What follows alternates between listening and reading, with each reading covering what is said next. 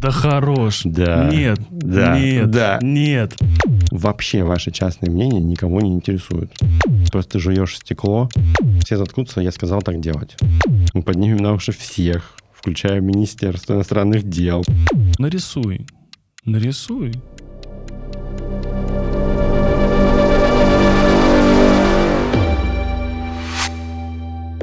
Всем привет, это подкаст э, «Не о дизайне», где мы говорим с дизайнерами не о дизайне, но и о дизайне говорим тоже.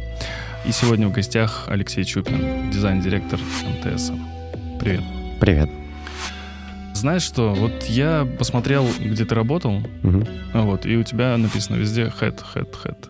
Расскажи вообще, как ты пришел в дизайн, какую-то, знаешь, такую краткую выжимку информацию о том, как э, ты пришел к дизайн-директору МТС. Что было до хеда, да? Да. Я большую часть времени э, рабочего своей жизни провел на фрилансе, на самом деле. После школы я поперся учиться на информационную безопасность. В процессе обучения понял, что это вообще не про меня, что я гуманитарий, что мне больше гораздо интересно проводить время в студ-клубе и придумывать всякие активности, нежели прогать, изучать код и все такое. Математику, физику и прочее. Хотя математику, физику очень люблю, всегда любил. Ну, в общем, да, понял, что это совсем не то, и бросил на третьем курсе эту всю историю. Ну, Два года я болтался, вообще ничего не делал. Папа на это смотрел долго, сказал, так, давай, у меня тут есть заказчик, значит, э, он там работал в компании одной мебельной, поставщиков мебельных запчастей, и делал видеонаблюдение. И говорит, давай, им нужен сайт, ты же учился, кодил, что-то делал, давай, все, ты сможешь. Я начал пытаться делать сайт. Достаточно долго я его делал, надо отдать Какой год? это год э, 2000, наверное, шестой, может быть, вот так. Надо дать должное терпению владельцу этого бизнеса, потому что я делал его, не знаю, года полтора, наверное, этот сайт. У меня у нас ничего не получалось. Там нужно было сделать каталог э, и онлайн-заказ для их покупателей, которые у них там оптовые. В общем, мы долго мучились. В какой-то момент я понял, что ничего не клеится, потому что нужен дизайн, собственно. Я в этом ничего вообще не понимал. И начали искать дизайнера, нашли девочку, которая была вообще интерьерным дизайнером, никогда тоже этого не делала. В общем, все было крайне на коленке. И Я как-то больше и больше в это погружался и стал понимать, что мне это прям очень интересно. А параллельно с этим я уже пошел учиться на пиар, вдохновившись сериалом «Секс в большом городе». Мой любимый персонаж Саманта была. Я подумал, как интересно заниматься пиаром, надо... Что-то это прям круто. Вот, и в это пошел. Там изучал основы маркетинга, стал понимать, как это все работает а, потихонечку. И с первого же курса попал работать к своему преподавателю. У нас все практикующие были преподаватели в Институте рекламной связи с общественностью педагогического университета Новосибирского. Стал работать в компании, то есть параллельно делая этот проект все еще, уже делая дизайн сам. Попал туда и там стал делать всякие наружку, ну, в общем, все, что нужно было делать для маркетинга, вот это все делал. Ну, прокачивался, изучал все, что только мог, впитывал в себя, искал единомышленников, впитывал знания от них, развивался. Потом через год э, понял, что работать в компании мне не хочется, хочется заниматься своим. У меня была такая мечта сделать э, дизайн-студию, как у многих это бывает. И начал я, значит, брать заказы, делать сам, нашел там друга, партнера, с которым мы там вместе фрилансили. По сути, мы думали, что мы студия, на самом деле мы были два фрилансера, естественно, которые делали проекты отдельно. И в какой-то момент я понял, что никакая студия не получается, и, очевидно, это было связано с тем, что я ничего не понимал в менеджменте. Я понимал, что нужно научиться делегировать. Ну, если я хочу сделать студию, то мне нужно делать студию, а не проекты в студии. И за свои собственные деньги я не готов был рискнуть, тем более, что этих денег все время не было, все время не хватало, как это обычно бывает. И я понял, что надо что-то менять кардинально. Плюс я тогда увлекся продуктовым дизайном. Мне стало интересно, как вообще digital продукты делаются. Мне надоело делать всякие листовки и прочее, там и сайтики, отдельные лендосики. Мне стало интересно, как делать цифровые продукты. Потому что тогда как раз начался бум сервисов цифровых. Мне было безумно интересно, каким образом компания Twitter, которая ничего не производит, казалось бы, кроме шума в эфир, стоит таких адских денег. Как вообще этот устроен бизнес, мне было совершенно не очевидно, и я хотел в этом разобраться. На мое счастье, в Новосибирске, в Академгородке есть э, Академпарк, это технопарк Новосибирского Академгородка, в котором была школа стартаперов, э, летняя школа Академпарка. Я в нее подал заявку с совершенно идиотским стартапом, как я сегодня уже понимаю, естественно. Там было значит, приложение, что можно в общественном транспорте, таких много, кстати, идей потом встречал, попыток решить эту проблему. И, на мой взгляд, решена лучше всего, наверное, в Телеграме. Режимом Nearby. поблизости. Короче, идея была в том, что ты едешь в транспорте, ты начинаешь с кем-то флиртовать. Да хорош. Да. Нет. Да. Нет. Да. Нет. И тебе Я- хочется как-то законтактировать. Я в это не верю. Знаешь почему? Почему? Я тебе сейчас объясню. В 2006 году Так, я начал заниматься сайтами. так, И с другом открыли небольшую студию так. Вдвоем. И мы делали какие-то сайтики. И потом я начал интересоваться, как можно делать сервисы и какие можно делать сервисы. И, короче, я начал изучать э, PHP. Так. И мой первый проект был точно такой же, точно такой же, э, о котором ты рассказал. Вот. Это был 2011 год. Да, да, что-то типа того, по времени, да, похоже на то. В общем, была такая идея, я подал ее, значит, туда, сделал концептик, нарисовал, все классно. И там, но самое полезное было в том, что там было очень много крутых спикеров, которые объясняли такие вещи, как юнит-экономика, такие вещи, как там, выход на IPO и вообще, как эти бизнесы получают инвестиции, и что это вообще не про заработок денег порой, поначалу, по крайней мере, а про веру в идею и инвестиции в идею, которые потом когда-то могут окупиться и монетизироваться. И что нужно думать вообще не про прямую монетизацию, а сначала нужно думать про клиента, а уже потом придумать, как это все монетизировать. И вообще про клиентоцентричный подход и так далее, и так далее. В общем, это было безумно интересно, и это, наверное, самый быстрый период роста профессионального моего начался с этого момента. Дальше был инкубатор технопарка, собственно, Новосибирского. Там ребята сидели, делали интересный продукт. Короче, каршеринг на частных автомобилях.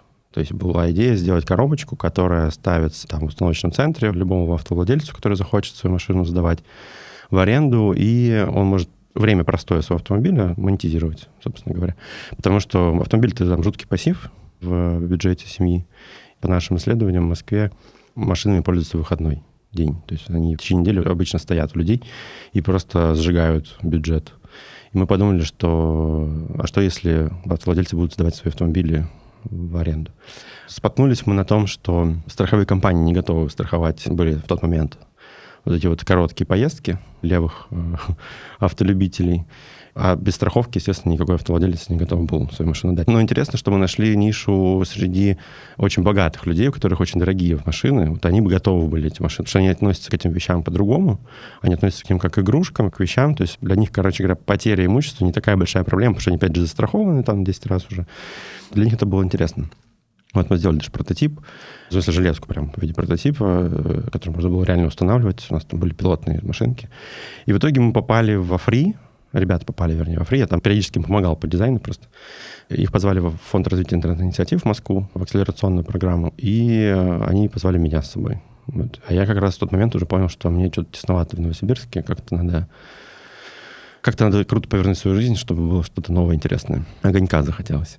И они позвали, я сказал, конечно, да, конечно, я поеду. Все, и так я переехал в Москву. Было это 6 лет назад, получается.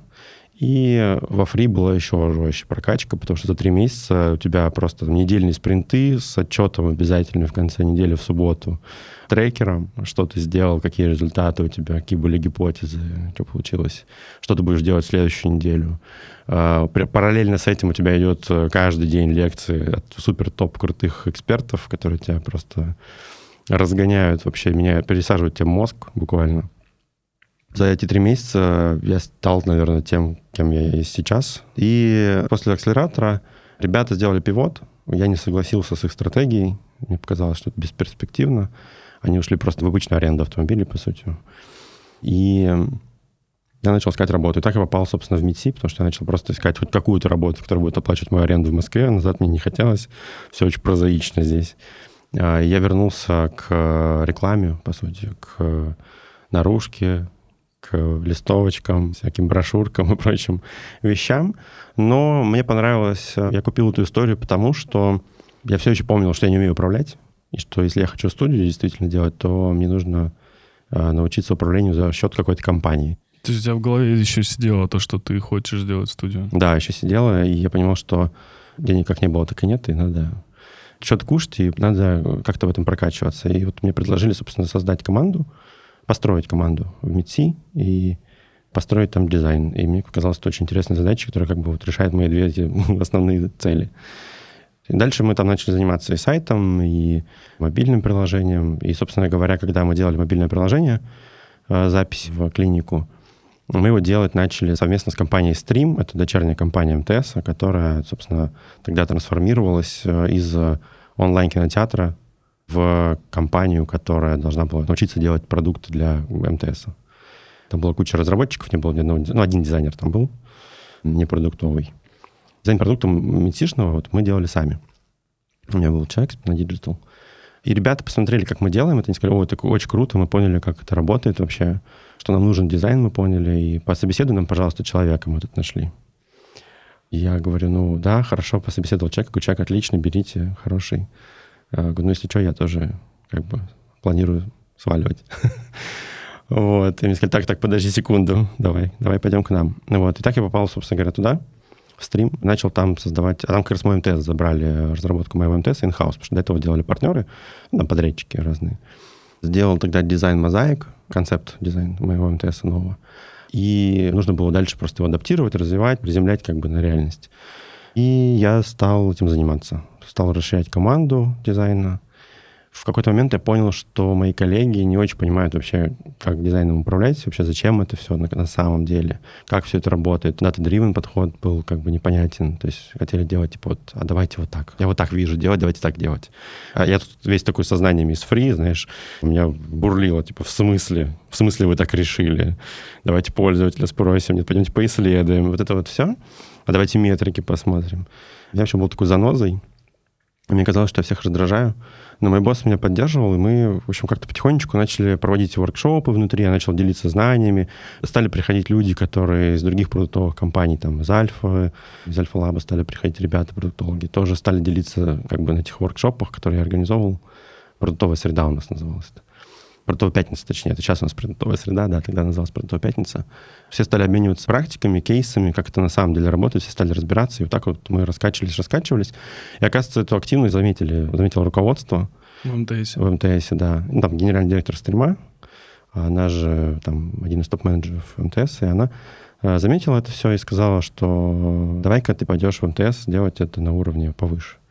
Это надо делать везде. Собственно, так я попал в МТС, в департамент продуктов партнерств к Максиму Лаптеву, где мы стали думать, как это можно смасштабировать, этот подход на другие команды, как затаскивать в инхаус дизайн других продуктов. Там был еще такой старенький продукт Гудок, который надо было там освежать который позволял ставить мелодии на звоночки.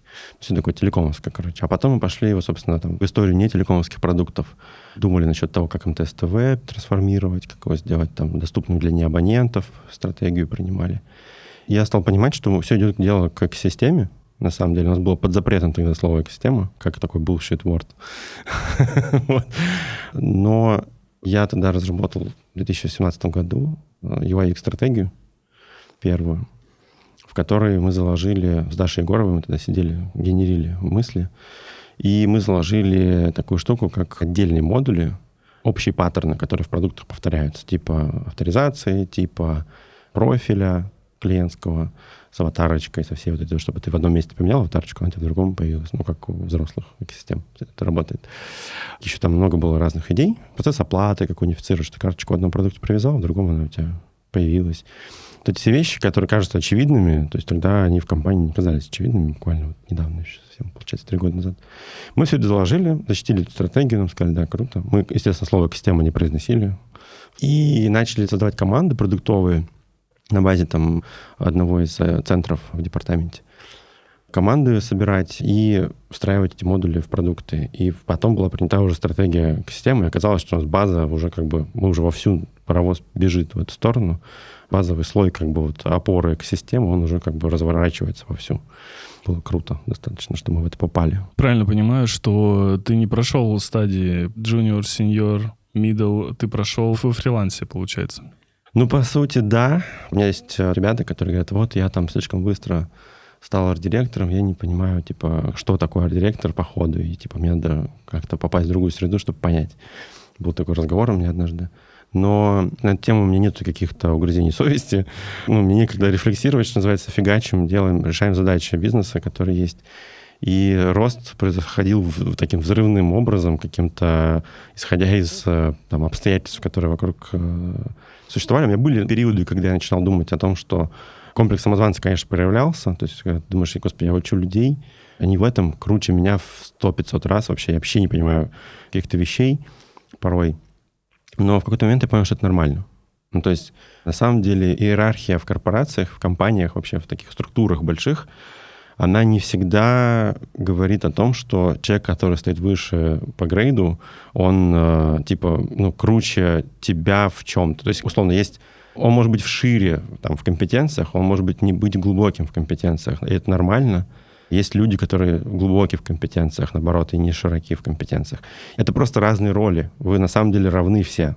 Вы просто выполняете разные функции, разные роли в этой структуре. И поэтому весь этот механизм работает. И вот эти вот загоны на тему того, что типа кто-то получил промоушен, а я типа круче этого человека, и почему так происходит, это все фигня полная. Потому что это значит, что у того человека есть какие-то скиллы, которые на этом месте именно нужны. У тебя их может не быть, и ты можешь быть профессионалом в другом, гораздо крупнее, масштаб, значит, масштабнее бриллиантом, как бы, но ты на, не на том месте не нужен. Ты нужен на этом месте, например. И это тоже нормально. Это я в разговору о том, что когда младший сотрудник говорит о том, что вот у меня руководитель дурачок, да, он угу. ничего не знает, не умеет, но говорит в рамках своей компетенции. Ну, типа, в рамках моей компетенции он дурачок. Угу. Вот, окей, да. Я, наоборот, сейчас стараюсь разглядывать в людях, когда я нанимаю их, чем они сильнее меня. Ну, это знаешь, как, типа, вот есть э, карта компетенций, да, и мне нужно, чтобы команда была полная гармония вот там, чтобы было по максимуму, по всем фронтам в команде. И поэтому мне нужен один человек, который очень крутой в этом, а я в этом вообще ничего не понимаю, например, а где-то крутой в этом. И как бы мне получается тогда мы все вместе тогда становимся сильными. Вот, поэтому, то есть это нормальная история. Я не хотел задавать этот вопрос тебе, но задам, раз уж так речь зашла. Я задам его так, а ты его можешь интерпретировать по-разному. Не боишься ли ты, что кто-то может подсидеть тебя? Нет, не боюсь. Наоборот, знаешь, если мне покажется, что для компании и для тех целей, которые есть в стратегии, есть кто-то, кто может реализовать это лучше меня, если этот человек будет внутри компании, да, отлично. Я пойду заниматься, наконец, продуктами вообще, например. Я давно хочу заняться продуктами, ну, то есть делать какой-то продукт. Мне хочется, интересно в этом прокачаться. Мне приступают такие предложения внутри компании, но я понимаю, что у меня есть некая цель здесь в дизайне, я хочу ее достичь, потом я только могу себе позволить это пойти. Поэтому, если такой человек найдется, да слава богу. Сдам пост и пойду. А у тебя сейчас есть э, ощущение того, что, ну знаешь, когда люди работают на какой-то должности, они в какой-то момент не могут себе представить, что они работают в другой компании. Давай представим такую ситуацию, что приходит к тебе мегафон и говорит, Алексей, вы так здорово все сделали. Зарплата X2, кабинет X2 в квадратах. Пойдемте к нам, у нас есть куча интересных задач для вас. Мегафон является конкурентом МТСу? Если мы берем в общем, а не только телеком. Сегодня нет уже нет. И мы, кстати говоря, себя не сравниваем уже с э, телеком-компаниями вообще. И об этом, кстати, наш президент говорил на питерском форуме совсем недавно. И это действительно так. Мы сравниваем себя с другими IT-компаниями. Мы считаем, что мы уже IT-компания, потому что мы очень много делаем сервисов, которые не на нашу абонентскую базу даже нацелены. То есть они открыты для любых абонентов, любых операторов. У нас есть один из бизнесов, это телеком теперь. Э, МТС Мобайл называется. А есть МТС Банк например, который достаточно амбициозен в своих целях, на который мы смотрим не как придаток к телекому, а как самостоятельный бизнес большой. То же самое там с Кионом.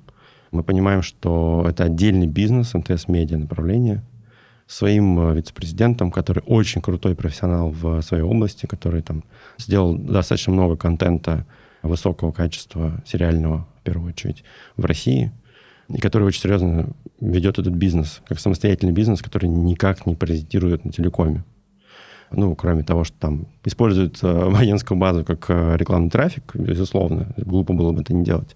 Но в целом отношение к этому как к серьезному отдельному бизнесу. Мы снимаем сериалы оригинальные, производим собственный контент, доставляем его через там, платформу, которой очень серьезная команда занимается и улучшает этот продукт каждый день. То есть и так далее. Таких бизнесов у нас много. Поэтому уже нет смысла сравнивать себя с Мегафоном, который делает то же самое, по сути. Они пытаются делать э, также продукты, как бы не телекомовские, но они, их подход делать это все на партнерах. Делают не они на самом деле, как я понимаю. Так же, как мы делали это раньше тоже. У нас тоже раньше там был МТС-ТВ, это там тот же самый партнер был, что у некоторых других телеком-компаний. Но сегодня это не так. Сегодня это наша собственная команда. И мы все больше и больше такой подход делаем. Там МТС Entertainment, да, который все никак не может из-за пандемии развернуться, к сожалению. Но это самостоятельный бизнес, который занимается организацией мероприятий, продажей билетов на эти мероприятия. Музеи, выставки, концерты, ну, в первую очередь концерты артистов. Это площадки, на которых эти артисты выступают. Это у нас там есть проект по созданию МТС-арены в Сколково строится, и там в регионах еще несколько арен. И так далее. То есть в каждом таком направлении это ну, такое достаточно глубокое погружение и профессиональная команда. Это не просто чужой продукт, перекрашенный в бренд МТС. Это не, ну, то есть это делается иначе. Поэтому я бы не сравнивал. Мы сравниваем, именно даже здоровье бренда сейчас замеряем отдельно по телекому, потому что для нас это важная часть бизнеса, безусловно. И отдельно сравниваем с другими компаниями экосистемными, которые делают экосистему. Если вернуться в начало разговора о том, что ну, ушел бы ты на зарплату X2 или не ушел, не буду тебя мучить по этому поводу, ладно, но скажи мне следующее. Назови одну причину, самую частую, по какой люди меняют место работы, например, дизайнеры. Не все люди говорят правду для того, чтобы показаться более лояльными к компании. Ну, знаешь, ко мне уходят и говорят, ты знаешь, э, на самом деле я просто из-за задач ухожу. А типа, на самом деле у них офер там, да, хороший просто. Ну, и бонусы годовые. Мне бы интересно было услышать от тебя твое мнение, почему люди меняют место работы. Зачастую. В дизайн-сфере конкретно. Сложно выделить, если честно, одну основную причину. Потому что у нас сейчас такой период, например, наступил, когда дизайну в МТС в таком прям в большом масштабе, в серьезном масштабе, примерно три года. И у нас многие люди, которые давно с нами, они естественным образом просто, ну как не естественно, не знаю каким образом, короче говоря, они по истечении трех лет старички начинают уходить, им хочется попробовать что-то еще, и они меняют место работы. И на экзит-интервью, которое всегда и происходит, причины всегда разные очень. Кто-то, да, ты прав, многие говорят, что типа вот, там, я устал от проекта, я хочу другие задачи. Говоришь, ну типа вот иди в другую часть экосистемы, пили вот это, там есть вакансия. Можно тебя перебью? Да, ты знаешь самый частая цель взятия кредита? Самая частая цель взятия кредита? Ну, можно две. Это автомобиль, э, я беру деньги на автомобиль или я беру деньги на ремонт. Так. Все. Ну, типа, это вот люди называют чаще всего. На самом деле, ну, понятное дело, что все берут на самые разные цели. Это может быть все, что угодно. Но конкретно в банках они говорят, цель ремонт, цель mm. автомобиль. Все. А на самом деле не так. А на самом деле это не так, да. Ну, mm-hmm. то есть, если смотреть их транзакции, условно, как эти деньги потом тратятся, то это не так, да. Ну да, то есть люди, наверное, не всегда даже осознают, почему они ходят. Я думаю, что это все-таки эмоциональная, мне, по крайней мере, так кажется, что это эмоциональная какая-то штука, которая, знаешь, критической массой накапливается. Там могут быть много причин. Мне кажется, люди зачастую пытаются сами себе объяснить, почему они хотят поменять что-то. Это очень зависит все-таки от ситуации жизни. Кому-то действительно нужны просто деньги, у кого-то, может быть, жизненная ситуация такая, что нужны просто там другие деньги. Кому-то кажется, что здесь скучные задачи, или кому-то, может, культура не подходит.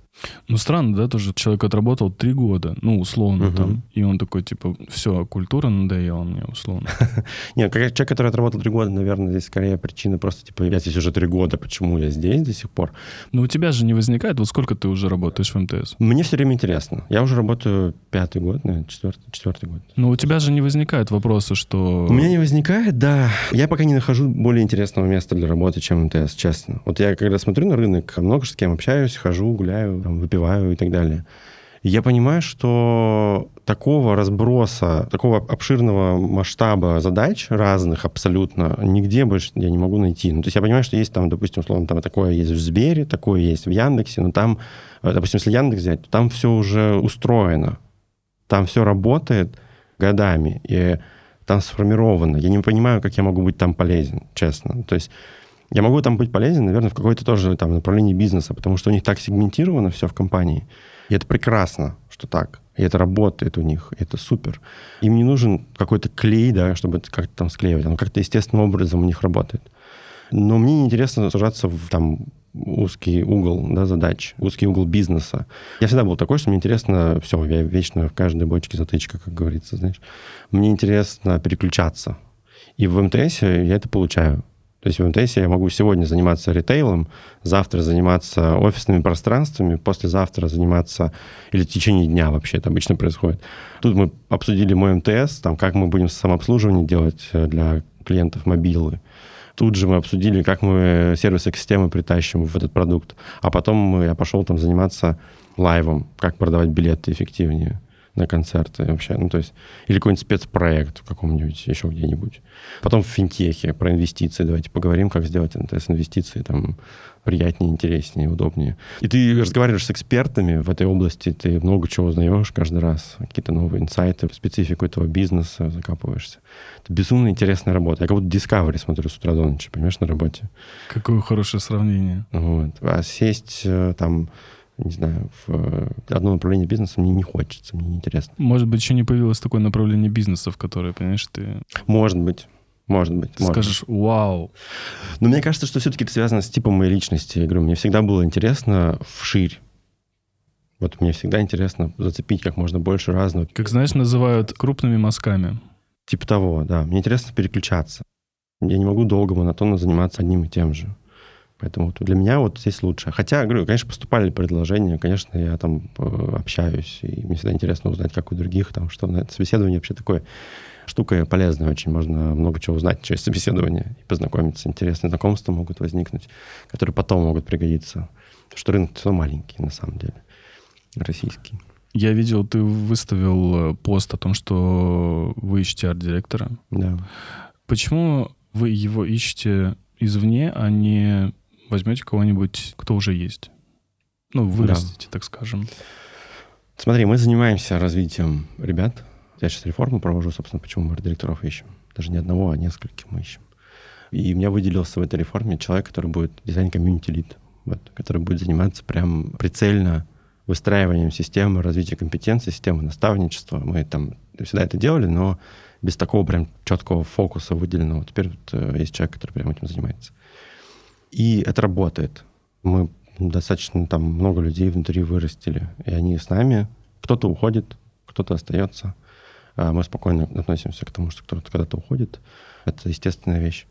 Но я понимаю, что поскольку наша компания все-таки исторически, она была телекомовской, и она сейчас сильно очень меняется, но все равно нас очень сильно держит. Я думаю, это же такая же проблема в Сбере, кстати.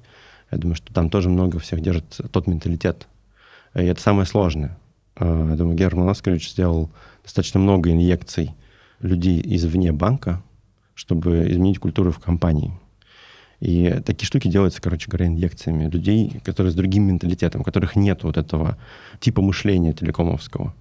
И поэтому, несмотря на то, что дизайнеры, естественно, в компаниях не было, и там нет телекомовских людей в дизайне, но вот этот вот шлейф э, культурный, он э, есть в компании до сих пор, он будет какое-то время еще там присутствовать, что люди, которые пришли к нам там три года назад, они за три года обросли этими штуками тоже, потому что окружение на нас очень сильно влияет.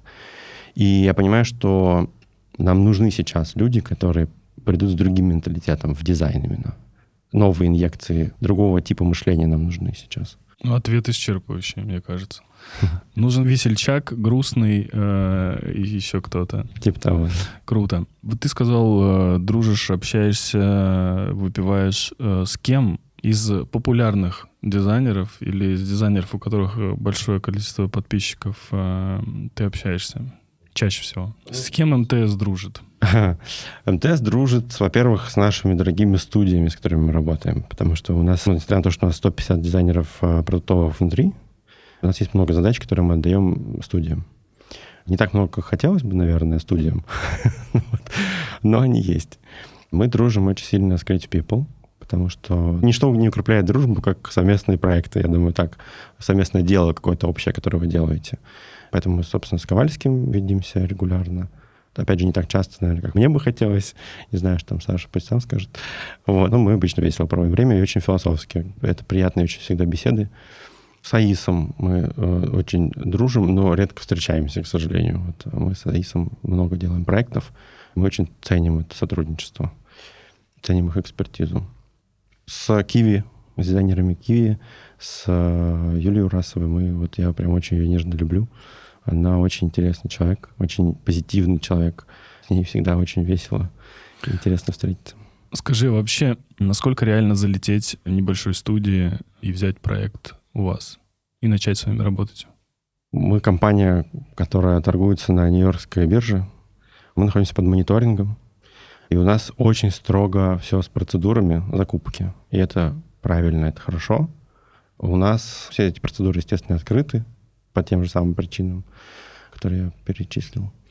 И у нас э, есть сайт tenders.mts.ru, я извиняюсь за его дизайн пока что.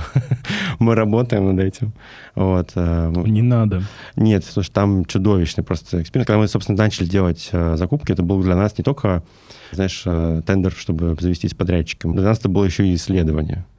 И студии, которые проходили этот путь, мы все фиксировали, и мы сейчас вот очень внимательно перерабатываем весь этот путь, потому что это ад. То есть там просто жуешь стекло в оракловском продукте каждый раз, когда тебе что-нибудь нужно там сделать, а сделать там много в процессе тендера. вот, поэтому у нас тендерные процедуры, у нас тендер прошел, а, мы набрали пол подрядчиков, следующий тендер будет через год, по-моему. И мы всегда о нем объявляем открыто на сайте, во-первых, на своем. Во-вторых, вот этот тендер мы освещали, что на составе, там еще где-то. То есть мы стараемся публиковать как-то побольше информацию о том, что у нас мы ищем студии. Поэтому у нас много было достаточно игроков. Ну, подавалось много студий, которые мы вообще, я никогда в жизни не слышал даже. Было интересно. Мы выбрали несколько маленьких региональных студий, потому что для нас очень важно услышать голос свежий, свежий взгляд на какие-то вещи. Мы верим в то, что там может быть свежий взгляд. Для нас было важно сбалансированный портфель набрать из именитых студий и из опытных очень. И из небольших региональных, потому что также для нас очень важно поддерживать значит, не Москву единой. Я сам из Новосибирска, я знаю, какая сильная экспертиза дизайна в Новосибирске, например. Там нет комьюнити, но там очень классные специалисты есть. И студии есть хорошие. И поэтому... Или там в других регионах, в Тольятти, в Самаре тоже много хороших студий. И так далее. В других городах. И для нас было важно поддержать в регионах тоже как-то эти студии и дать им шанс привнести что-то свежее. Хочу поговорить о личном бренде. Ты как-то упомянул уже об этом в разговоре, не здесь, до этого. Да. И мне бы хотелось бы понять, первое, как лично ты выстраиваешь личный бренд. И какой путь нужно пройти для того, чтобы начать это делать? Мы как-то разговаривали с Геллером, и я говорю, ты представь, что для того, чтобы тебе стать кем ты стал в дизайне, ты потратил на это 20 лет. Угу. Знаешь, мне стало интересно, сколько лет или сколько месяцев нужно потратить сейчас для того, чтобы стать инфлюенсером, так скажем, в этой сфере? В этой сфере, вот хорошая оговорка в этой сфере, потому что не в этой сфере можно стать инфлюенсером, мне кажется, если у тебя еще есть бюджет, да, да, да. Сейчас кто только не инфлюенсер, и кто все эти люди. Ну, во-первых, э, хочется начать с того, что а зачем это делать? Да? То есть мотивация как бы в чем? В чем смысл? Чтобы стать head of design МТС. Или наоборот. То есть тут... Э, Не стать, отвергнуть это предложение. Я имею в виду, или наоборот, нужно, в моем случае, ставлю э, дизайн-директором МТС, строить личный бренд для решения там задач. Я в прошлый раз как раз сказал, да, что это помогает в карьере, и это действительно так, я делаю это там для себя, но это я делаю для себя на будущее, скажем так изначально первым импульсом все-таки было как раз другое. Было то, что если я хочу, чтобы у меня в команде сейчас для решения тех стратегических задач, которые у меня стоят, чтобы решать эти задачи максимально эффективно и круто, мне нужна сильная команда. А сильная команда не пойдет непонятно куда. Люди лучше всего реагируют на какие-то лица, нежели на какие-то абстрактные образы. Поэтому я понял, что... И меня к этому подталкивал менеджмент, на самом деле, компании аккуратно, что люди охотнее идут на каких-то людей интересных. И я понял, что мне нужно показать свое лицо, показать, какой я есть, как лидер этой функции в компании. Показать не только себя, но показать еще и команду свою первую, там, да, кто в моем подчинении, кто непосредственно находится. Показать, какие они, чтобы они себя показали. Мы это обсудили, поняли, что это для нас важно, для всех, и это win-win ситуация, потому что это помогает решить нам цели в компании и помогает нам решить свои собственные там, цели стратегические, карьерные на будущее. И пошли просто это делать. То есть мотивация была такая, что мы много размышляли, знаешь, типа, почему люди хотели очень работать в Альфа-Лабе. Я безумно в свое время хотел работать в Альфа-Лабе. Мне очень был симпатичен и до сих пор симпатичен Ваня Васильев. А ты знаешь, кстати, что он приезжал недавно в Москву да. и записывался здесь, сидел да. на твоем месте? Да, да, знаю. У нас с ним была довольно забавная история была. А, когда я, собственно, был назначен руководителем функции в МТС на эту позицию, мне стало немножко страшно. Как раз тот комплекс самозванца у меня возник. В какой-то момент я, поскольку других а, как бы культовых личностей в этой сфере для меня не было, кто вот построил что-то с нуля и вот прям на очень высоком уровне, на одном из самых крутых уровней, а, дизайн-команду и продукт, дизайн продукта, у меня был Ваня, и мы пошли... Я Качева начал писать в мессенджере, в Фейсбуке, задалбывать его на тему встретиться. В какой-то момент он сказал, ладно, хорошо, пошли. Я помню, мы пришли, договорились, значит, в баре встретиться, мы встретились в баре. И его первый был вопрос, а, он так сел, на меня смотрит, говорит, ну что тебе надо? Довольно забавно, резко, прямолинейно, это очень круто, на самом деле. Вот, я ему объяснил, говорю, слушай, вот, вот так, вот я вот оказался в такой ситуации, я не понимаю, как бы, с чего начать вообще, а, почему я и так далее, и так далее. И он очень круто помог. Знаешь, когда твой как бы кумир говорит тебе о том, что... Когда ты видишь его человечность, когда ты понимаешь, что на самом деле он не родился таким, да, он тоже прошел определенный путь, ты понимаешь, что на самом деле не боги горшки обжигают, и все как бы посильно, просто нужно работать много, нужно много чего изучать. И вот, собственно, мне дал два совета. Он показал мне, собственно говоря, что он тоже такой же человек, он тоже проходил через там терник звездным. Второе, что это большой труд, и нужно там, читать книжки, впитывать знания, и он это все, что он, в общем, как бы сделал на той встрече. И для меня это было там супер важно в тот момент. И помогло мне, собственно говоря, прокачиваться дальше и до сих пор прокачиваться. Я с тобой соглашусь, что в то время это было что-то прям очень такое запредельное вообще, потому что, да, тогда никто такого не делал. Да, да, то есть это было как бы другой подход, это была сильная команда, которая делала очень сильный продукт, они очень много про себя рассказывали. И все хотели пойти работать к нему, не в Альфу. Все хотели попасть в эту команду, к нему и к его команде. То есть показаться в среде, в которую ты попадешь, и она тебя, эта среда трансформирует какого-то профессионала с определенным флером, который вот оттуда идет. Хочется быть причастным к этому. И потом э, этот флер появился, сформировался в Яндексе. Да? Они много делали тоже всяких разных. Много открывались э, вовне, они показывали, там делали свою школу дизайна Яндекса, которую все смотрели на YouTube.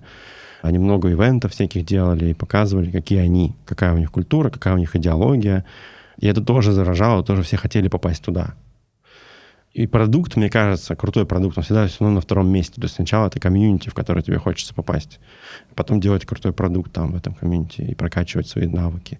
И я понимаю, что, ну, мне кажется, я убежден глубоко в этом, что для дизайнеров, которые хотят развиваться, это, наверное, там самая главная мотивация. И я понял, что у нас э, внутри-то тоже очень крутое комьюнити, у нас классные ребята, люди горят, люди обмениваются знаниями, мы хотим прокачиваться и прокачиваемся и так далее, и так далее. Мы классно проводим время просто, там неформально и так далее. Ну и об этом никто не знает. Дизайнеры в основном жаловались, знаешь, в духе, я вот э, там друзьям сказал, что я работаю в МТС дизайнером, и типа они надо мной ржут, что типа что-то там вышки перекрашиваешь. Вот. И мы поняли, что нам нужно, да, нам нужно рассказывать о том, что у нас э, как бы не телекомом единым, что мы много делаем разных задач. И поняли, что как бы надо быть публичными, надо ходить, рассказывать об этом всем. Вот как-то так.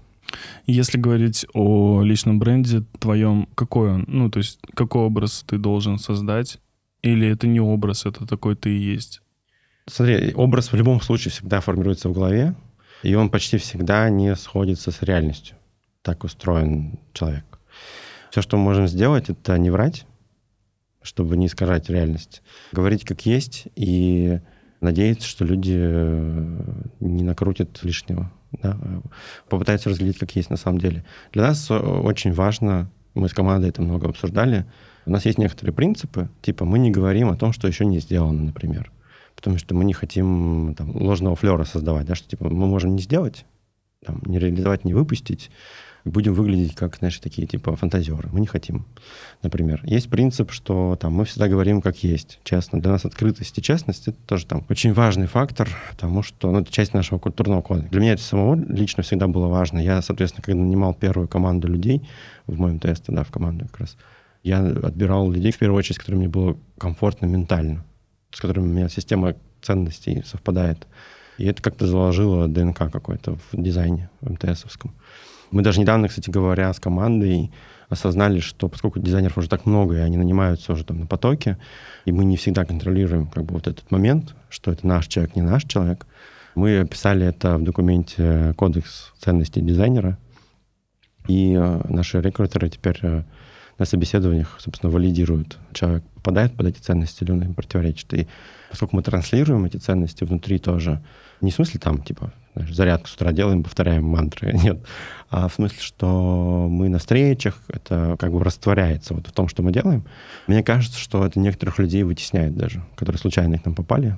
Если они не попадают в эти ценности, они естественным образом как раз-таки меняют место работы, потому что им там культура не подходит или им некомфортно просто становится у нас, я думаю. Я думаю, что это так работает. Если говорить прилагательными, какой ты? Давай я попробую тебе чуть-чуть облегчить задачу. Давай. Юра Ветров. Так. Добрый. У него сложилось такое э, амплуа. Ну, Да. он такой есть на самом деле. Он очень добрый. И... А что я могу еще про Юру сказать? Добрый, профессиональный. Но он очень профессиональный, конечно, в первую очередь человек. Мне почему-то кажется, что чисто по Фейсбуку, если, да, судить, ну, как вас могут судить люди, вы очень схожи в том, что вы сейчас делаете. То есть он создает, в мейле создавал, да, кучу всяких конференций про дизайн, он э, топит за комьюнити, за всю вот эту вот историю. Он не участвует в конфликтах, старается не участвовать. Я там помню, был у него какой-то один конфликт, но он старается не участвовать в Все мы конфликтах. Да, но я заметил, что ты острых каких-то высказываний или публикаций тоже не делаешь. А с чем это связано? Это как раз-таки с тем, что ты не хочешь э, транслировать какой-то негатив и оставаться, не скажу в стороне, а вот не рушить вот эту культуру, которая у вас есть внутри. Почему тебя не видно в этих срачках, так скажем? Это не мое. Просто я по типу... Я очень взрывной. И если меня лично задеть, то я могу взорваться очень сильно. Но вообще я миротворец. Я такой кот Леопольд. Я всегда за мир, э, дружбу, жвачку. Для меня кажется самым глупым проявлением в человеке, вот проявление агрессии, конфликта и активных действий, вот, раздувающих конфликт. Я не могу сказать, что я этого не делаю. Я точно такой же человек, точно так же заложник там, определенных биохимических процессов в организме и психологических всяких там наслоений. И тоже, конечно же, попадаю в такие ситуации и могу их тоже раздувать и так далее. Все мы люди, и все мы должны прощать друг другу такие штуки. Но я считаю, что это, конечно, самая большая беда вообще человека — раздувать конфликты, э, негативить и так далее. Мне кажется, что гораздо большего можно достичь, если говорить вот сейчас очень так, знаешь, про задачи, про какие-то стратегии, про какое-то улучшение э, существования человека вообще, гораздо эффективнее делать сообща, нежели один. Вот, опять же, построив команду, да, я могу сказать, что сколько я мог один делать, и сколько я могу командой делать. Это несопоставимые вещи. И если команда слаженно работает, если мы все друг друга любим, уважаем и вместе что-то делаем, результат получается гораздо быстрее и мощнее.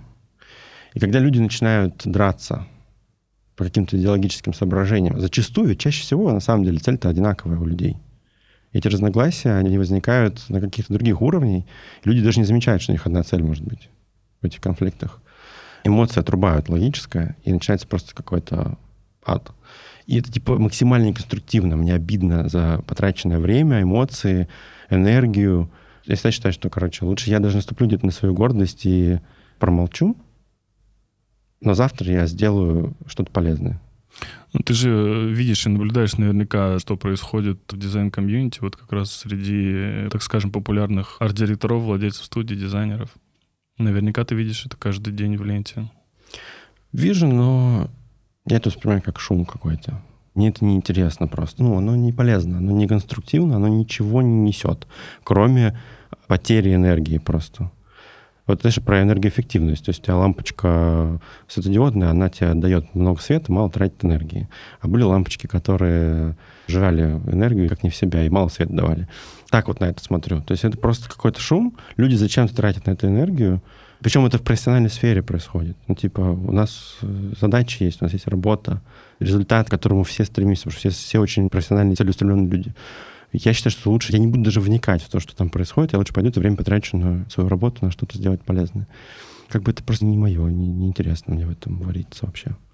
У меня тоже были конфликты. Когда тебя это касается лично, ты, конечно, по-другому совсем смотришь, удобно, знаешь, стоять в сторонке и не вникать в это. Но когда тебя это касается лично, конечно, то есть это, там, я человек такой, мой отпуск последний на Кубе да, показал, я думаю, многим, что у меня на работе коллеги смеются, что да, с тобой лучше не связываться. Ну, то есть мы устроили там просто революцию на Кубе, потому что там меня задели.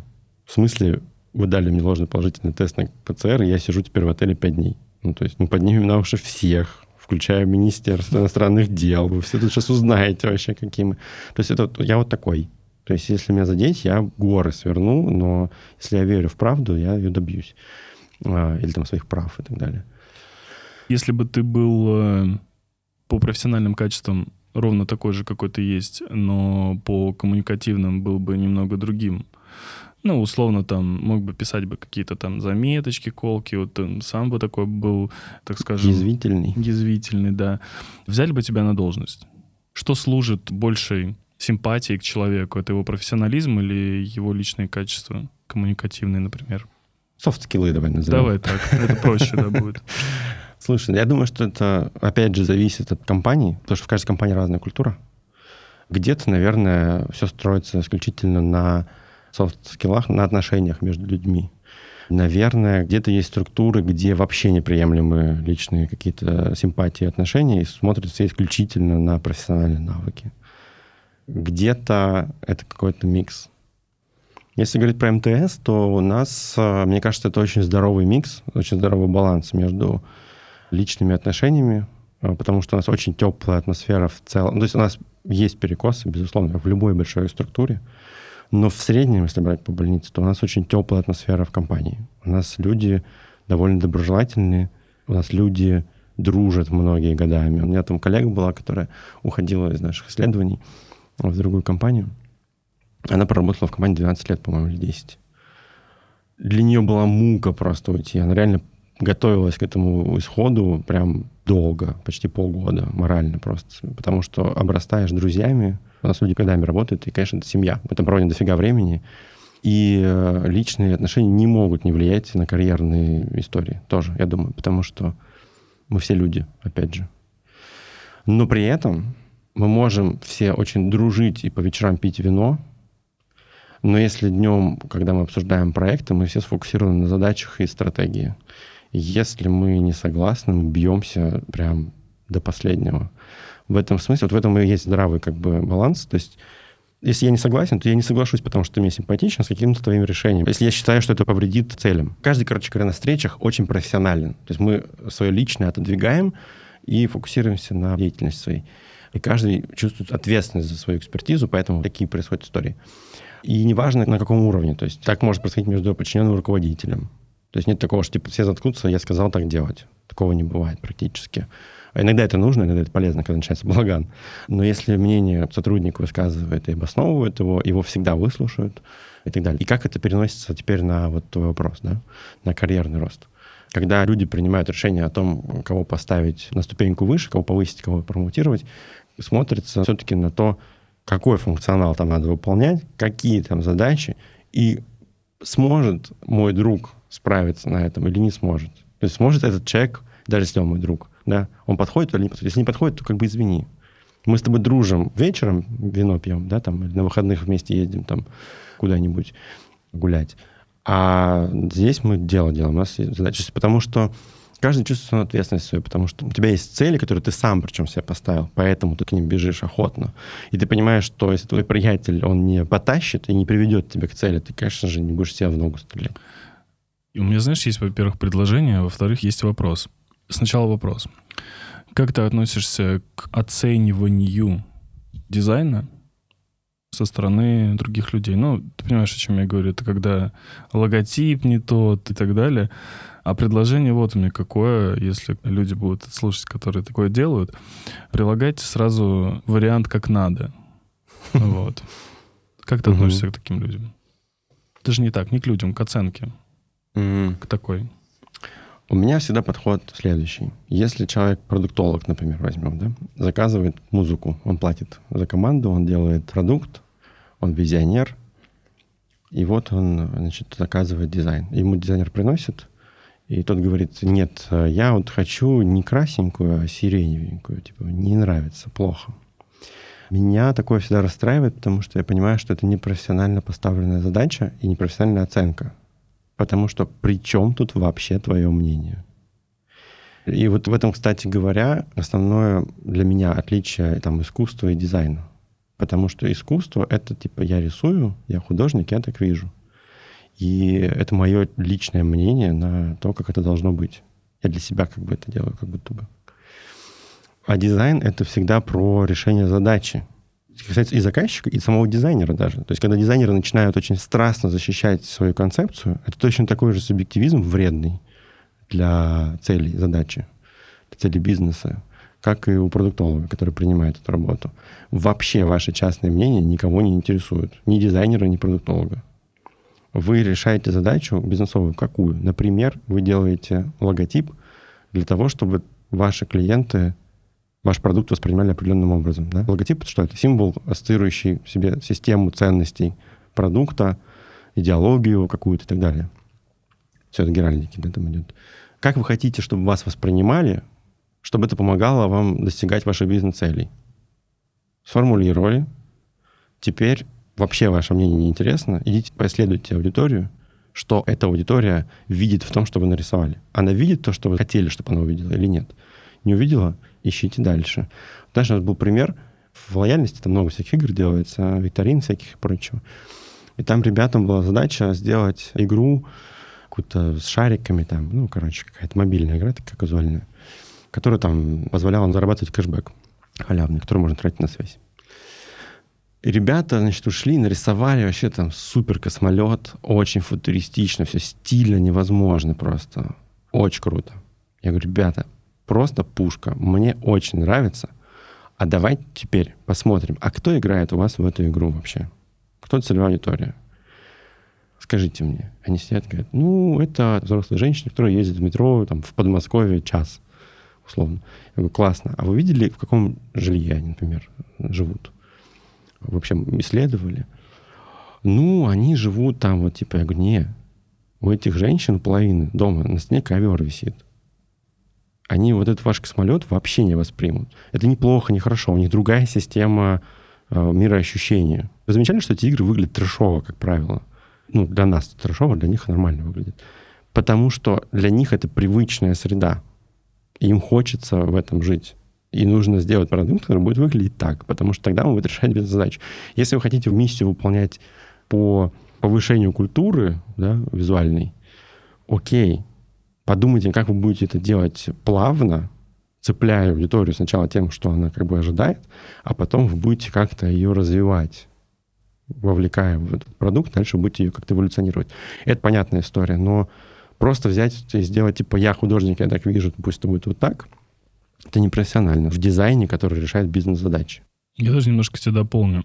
Для нас это выглядит трешово, для них это выглядит хорошо. И в точности да наоборот. Угу. Когда ты делаешь что-то, вот какой-то супер космолет, для них такие, что это, типа, для них это трешово. Это, знаешь, как одеться очень модно и приехать в какой-нибудь небольшой городок, они такие на тебя смотрят, ну вообще дебилы, одеваться не умеют, и что это такое вообще? Потому что для них норма это, для тебя норма это, и там, и там это норма. Ну, типа, это ок. Когда какая-то компания делает какой-то ребрендинг, редизайн и так далее, начинаются вот эти вопросы. Ой, ну вот сменили логотип, и вот вообще все плохо стало. Угу. Я никогда вообще не понимал этого. Зачем это делать? Говорить так или менять логотип? Зачем так говорить? Ну, то есть очевидно, что у крупных компаний есть э, огромное количество умных людей. Не только глупых, есть и глупые, но есть и много умных людей, которые принимают в том числе решения. Угу. И это делается не один день и месяц даже. Люди очень долго идут иногда к этому. Допустим, там из недавнего примера Яндекс, когда сменил логотип, и у меня лента заполонилась вот этими, ну, типа, дизайнеры получили инфоповоды, угу. вот эти язвительные дизайнеры получили инфоповоды, и они начали такие, а, вот здесь, вот это. Хочется сказать, ну, нарисуй, нарисуй, объясни, сделай презентацию, проведи исследование. Что значит плохо? Это первое. А вопрос у меня... Я разговаривал с э, Ильей Сколковым в Цинципер, и я ему говорю, ну вот э, бывает же часто такое, что студии идут, показывают дизайн. Ну, неважно, что это может быть дизайн одежды, дизайн сайта, неважно чего. Для них он очень классный. Такой, типа, они говорят, блин, мы сделали просто космос вообще. И они приходят, и им такой заказчик говорит, слушайте, ну, вы классно все сделали, конечно, да, но давайте теперь, короче, под наши ценности сделаем вот так, например. Ну, и, условно, черная куртка стала серой, угу. логотип сместился там в какую-то другую сторону. Я ему предложил, я говорю, а так сделайте, так скажем, знаешь, есть такое в кино режиссерская версия. Угу. Так сделайте дизайнерскую версию, ну, типа этого продукта, покажите. Угу. А теперь вопрос. Хотел ли бы ты когда-нибудь на какой-нибудь продукт сделать режиссерскую версию? Угу. На какой-нибудь дизайн? Если да, то на какой?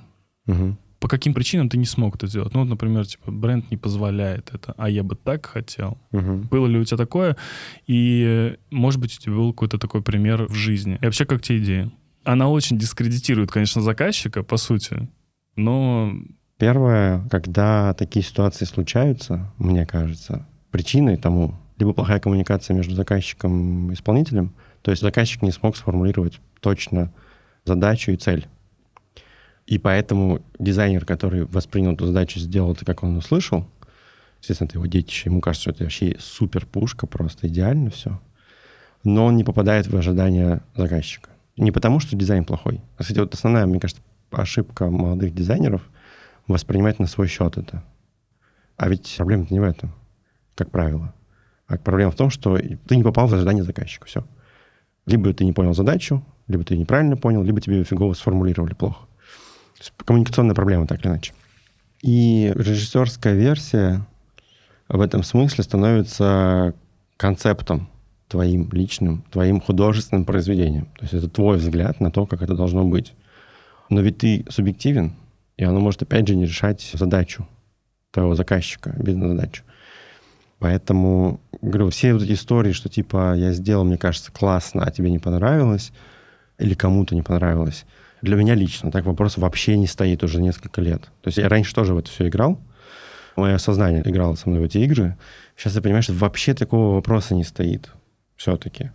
Когда дизайнер решает задачу, у него нет задачи понравиться заказчику или аудитории какой-то, который будет его оценивать, критиком каким-нибудь, знаешь. Задача оценила ли целевая аудитория, на которую мы метились. Вот мы прицеливались в аудиторию, чтобы им понравиться. Вот им и судить, а не жюри. И олицетворяется это в метриках продукта. Хотелось ли мне переделать продукт какой-то на собственный манер? Ты знаешь, вот опять же скажу, да, хотелось.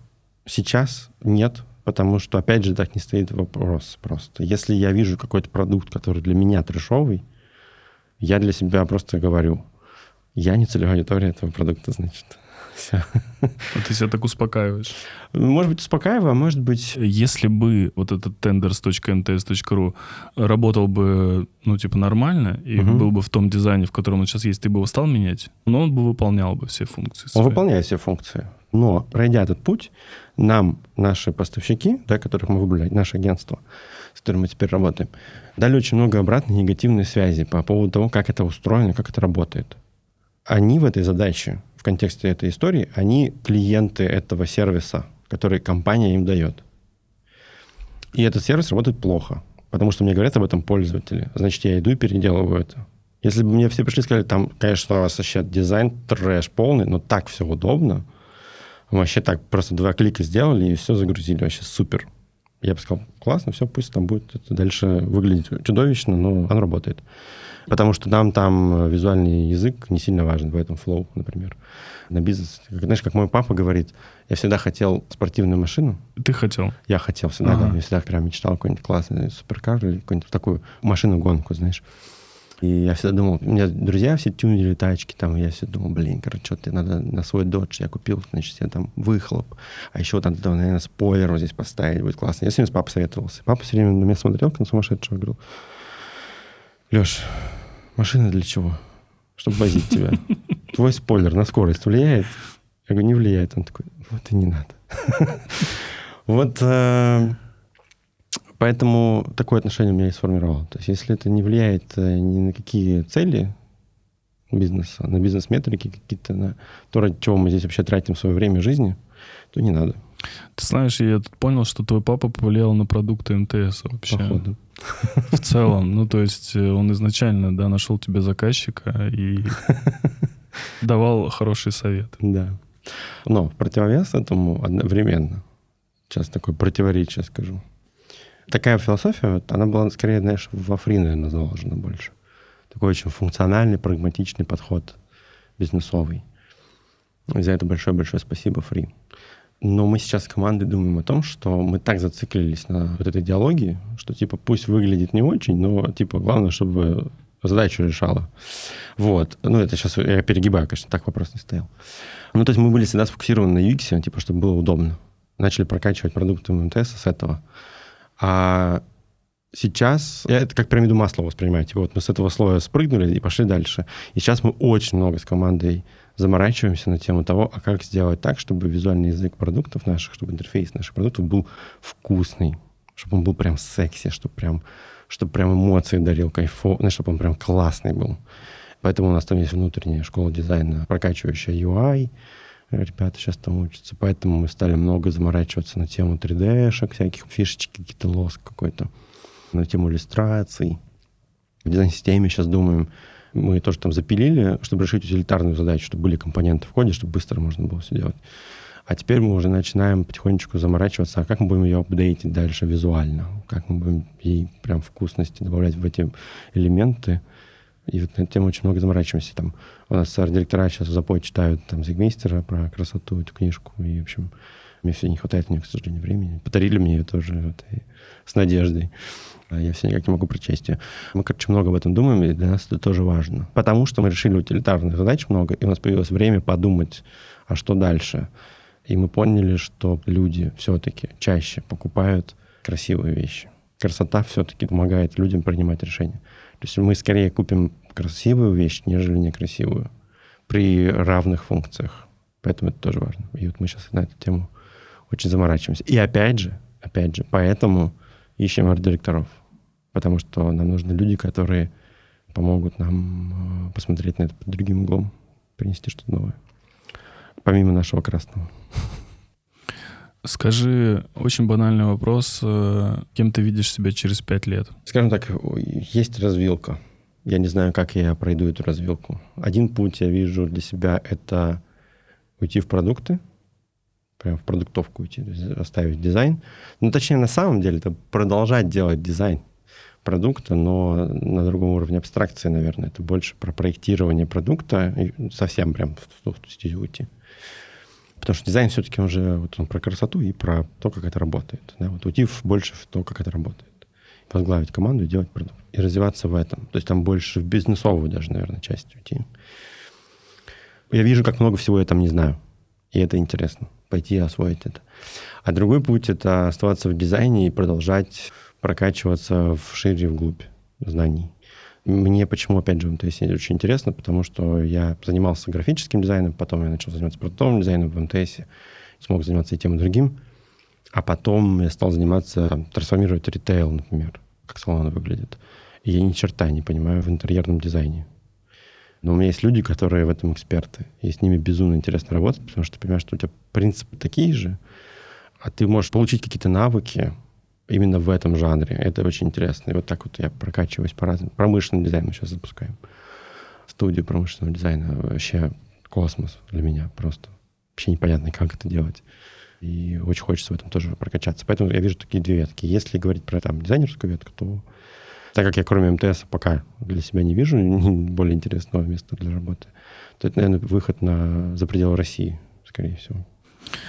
И финальный вопрос. Твоя детская мечта — Моя детская мечта — стать пилотом. Я очень люблю авиацию.